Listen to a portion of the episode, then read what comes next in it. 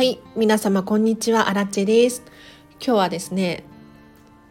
カバンの片付け方というテーマで話をしていこうと思います。このチャンネルはこんまり流片付けコンサルタントである私がもっと自分らしく生きるためのコツをテーマに配信しているチャンネルでございます。ということで皆様いかがお過ごしでしょうか？アラチェの最近の悩みはですね あの正月太りで 完全にあの結構太ったなって思うんですけれどついにジーパンのボタンが閉まらない。あの頑張れば閉まるんだけどご飯食べられないのよね。どうしたもんかな。新しく買うのも嫌だしな。痩せるしかないなっていう悩みがありますが皆様はいかがお過ごしでしょうか。ということで今日はこんまり流片付きコンサルタントカバンの片付け方を真剣に話していきたいと思います。多分ねこのチャンネルで話したことなかったんじゃないかなと思うんですが今日はカバンだけにフォーカスをしてお片付けをお伝えしたい気持ちになったのでお伝えしていきますね。まず皆様カバンどのくらい持ってますか？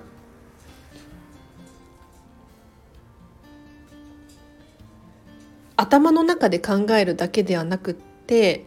是非おすすめしたいのが全部一箇所に集めてみるっていうことなんですよ。もうね面倒くさいなって思うのは分かりますがあの引き出しの中クローゼットの中玄関に置きっぱなしになってるとかもうありとあらゆるカバンもうリュックもショルダーバッグもトートバッグもちっちゃなハンドポーチも含めて全部どれくらい持ってるかっていうまずは物量の把握から始まります。というのもねなぜか私たち忘れちゃってるものがあるんですよ。そうだそうだとこんなもの持ってたな誰かにもらったんだったすっかりね忘れてもう引き出しの奥とかなんかスーツケースの中とかに入れてしまいがちなんですけれどそういったカバンを全部含めて考えます。でまず最初にやるべきことっていうのがご自身の理想を考えるっていうことなんですよ。あのねカバンに関してもそうなんですけれどもうお金の制限がなかったら本当はどんなカバンが欲しいですか？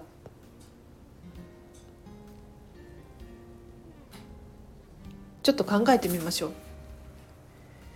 私はハイブランドのどこどこの？バッグが欲しいの。あるかもしれませんしいやいや、ま、お金があったとしても私はカジュアルに使えるトートバッグみたいなのが好きなんです。っていう方もいらっしゃると思います。なので本当にどんな夢でも叶うとしたらあなたはどんなカバンが欲しいんだろう。っていうのを考えます。でこの理想を考えたらその次そのカバンを持ってどこに行きたいのかあの加納姉妹のお二人がね 私大好きなんですけれどたくさんカバン持ってらっしゃるんです中には本当に何にも入らないちっちゃいカバンがあるんですよ。でもねそれも美しいし見てるだけで心が綺麗になるような気がするんです。なので本当に欲しい理想のバッグがあったとしてあなたはそのバッグで何を得たいのかっていうこれが答えですよね。なので、お子様がいればこう必然的にバッグも大きく重くなってくるでしょうけれどそのバッグで得たいものは何なのか家族とのハッピーなひとときかもしれませんよね。っていうことを考えます。でその次のステップ先ほどもうクローゼットとか引き出しの中からとにかくカバンというカバンを出していただいたと思うんですけれどその今ご自身が持っているカバンの中から先にきなものを選んでいってください。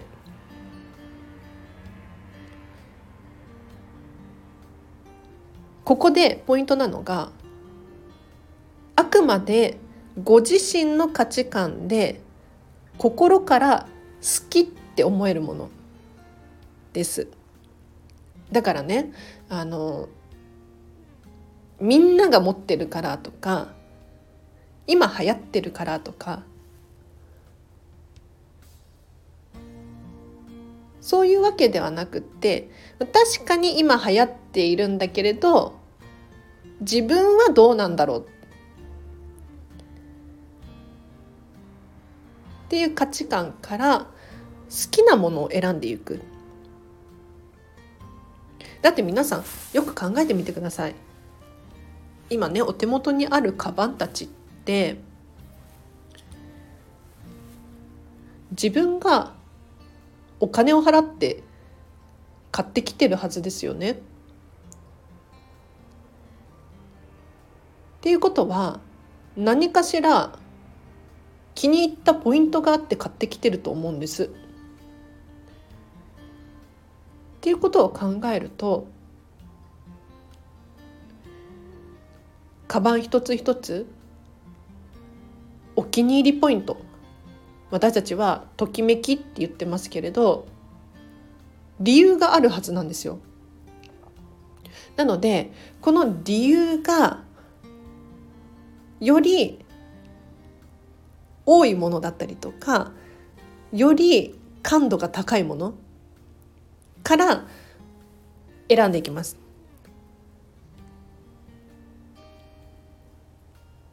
できそうですか？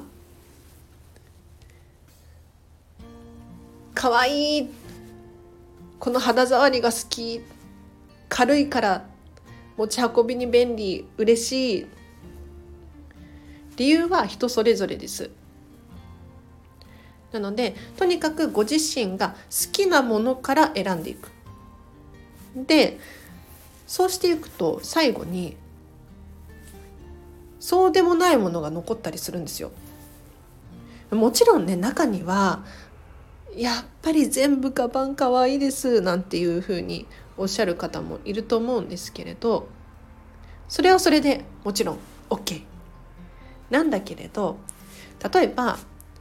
このカバン10年前に買ってもらったんだけれど当時はすごくお気に入りで使っていました。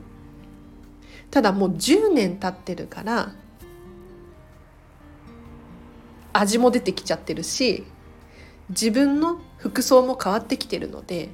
最近は使ってないんです。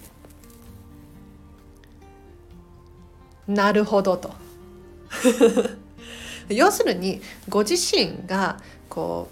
う成長したっていうのかな。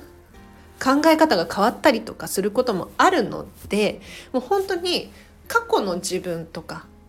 未来のための自分というよりかは今にフォーカスをしてカバンも選んでいってほしいなと思います。で手放すって決めたものたちがあるとしたらここはね感謝してゴミ袋に入れるのかはたまたリサイクルショップ持って行ったりフリマアプリに売ってみたりするのかもしくはちょっといいカバンだったら誰かにあげてみるっていうのも一つの手かもしれないです。ご自身にとって心地よい方法でカバンを手放していきましょう。あと伝え忘れちゃった大事なポイント。えっ、とカバンの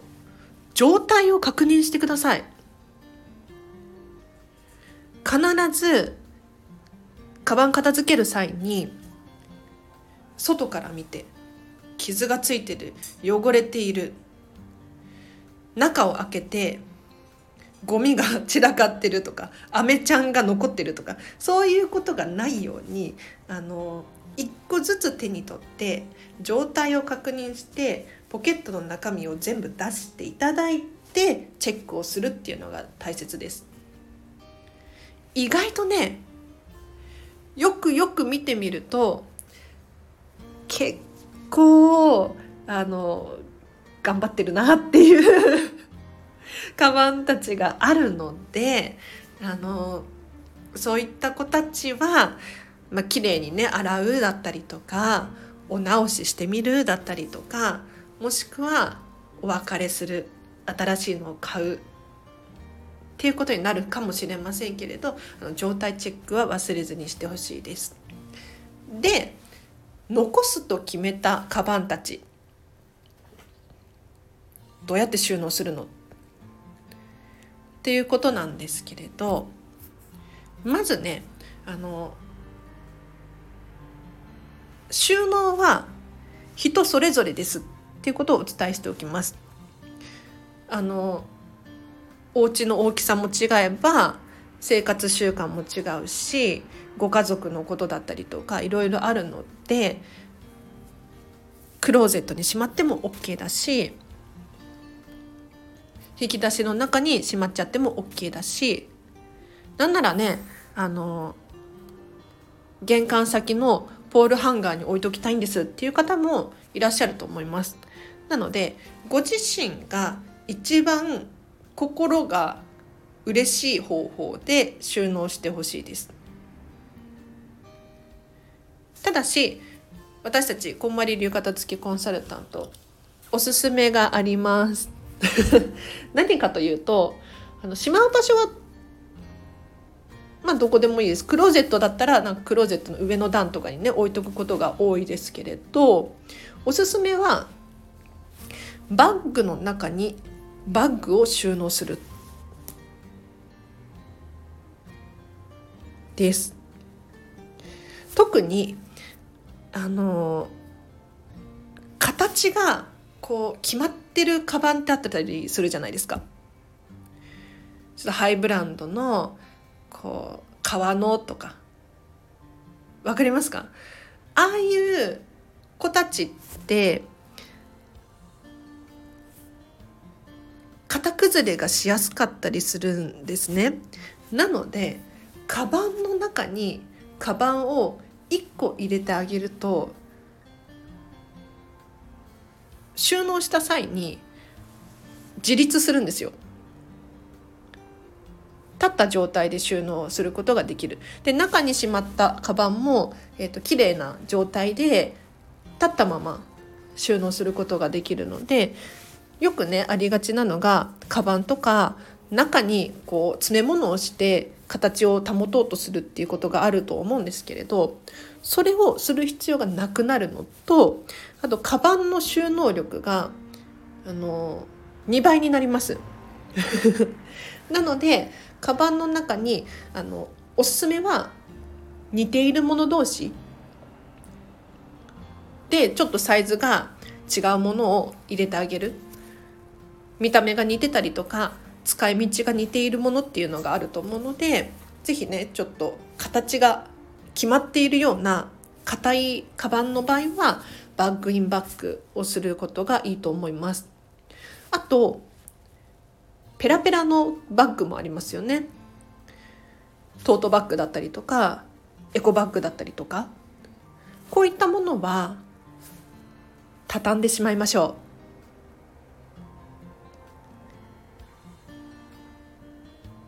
トートバッグも、えっと、綺麗に畳むことができてえっとね取っ手をなるべく内側に入れていただいて綺麗な長方形ないしは正方形ぐらいかな。四角になるように畳んでください。で完成した状態が取っ手が見えない。取っ手を内側に折り込む。っていう畳み方。を意識してください、まあ、日本人ならね折り紙っていう文化がありますからなんとなく想像できると思いますで綺麗にトートバッグを畳んであげることによってちょっとした引き出しの中にこう立てて収納することができるんですよ。でこの立てて収納するっていうのがすごくポイントが高くて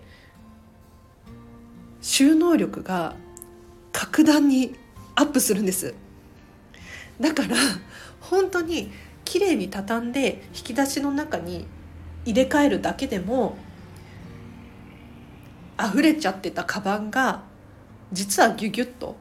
収まってしまうよなんていうこともあります。なので是非ね畳めるものはとにかく畳む。これを意識してください。なのでもうエコバッグとかトートバッグ関係なくもうリュックとかもねあの畳めそうなやつ畳んじゃって OK ですもちろんね型崩れしたくない人は畳まなくていいんですけれどもう畳んじゃっていいですっていう人もね中にはいるのでそういった方はもう畳んじゃった方が圧倒的に収納力が違いますので畳んでください。あとはねあの正直ご自身がこう収納してみて使ってみてなんか違うなとかって思ったらちょっと入れ替えたりとかするといいですね。うん、なんか色ごとに並べてみたり柄ごとに並べてみたり使用頻度によって変えてみたりとかするといいかなと思います。あとね頑張って収納してもうカバンが収まらない場合どうしたらいいか。これは2パターンあります答え。あ、まあ、もっとあるかもしれないけど2パターンを今日お伝えするとしたらまずはバッグの物量をもうちょっと減らしてみる。っていうこと。お家にはねスペース限界があります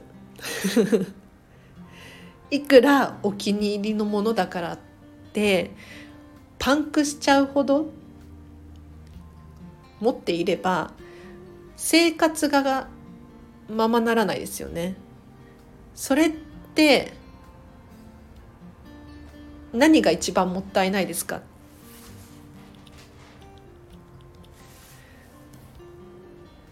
て考えた時にもうちょっと厳選してみるかっていうことで苦しいですけどね。減らしてみる。でもう一個の方法何かって言ったらちょっとバッグ以外を見直してみるっていうところですね。今日はバッグの片付け方っていうことに終終点を、ん、フォーカスをして 片付けていきましたがバッグの物量を減らしたいって一見思うかもしれませんけれど実はねあのお洋服を減らすことによってバッグが収納できるかもしれないですし本棚を開けることによってバッグが収納できるかもしれないですしもしかしたら食器棚を片付けるとバッグが入る可能性があるんですよ。なのでちょっと一旦バッグのことは置いておいて他を片付ける。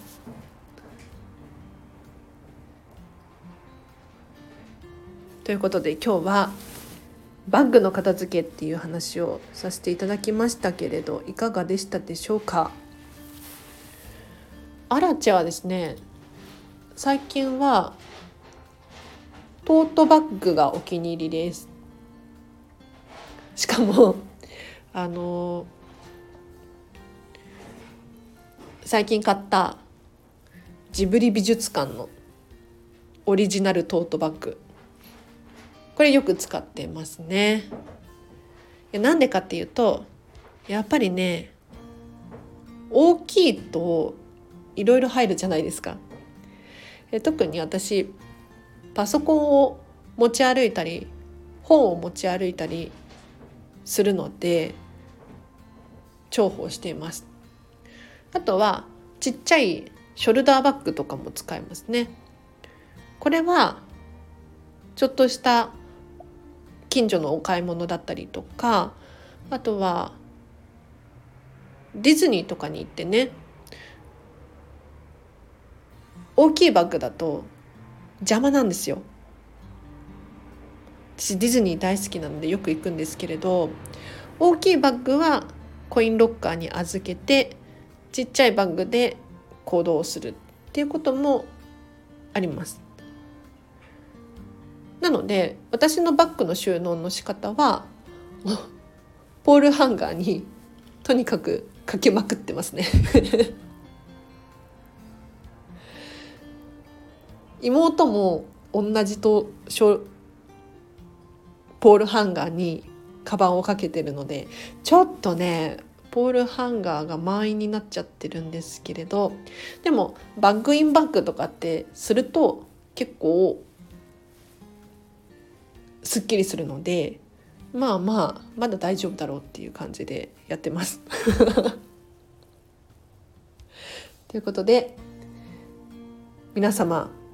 バッグの片付けできそうですか？はいできたらあらちにご報告お願いいたします。最後にお知らせとしてはこのチャンネルまだフォローしてないよっていう方いらっしゃいましたらチャンネルフォローお願いいたします。そしてこの放送が良かったっていう方はいいねボタンお願いいたします。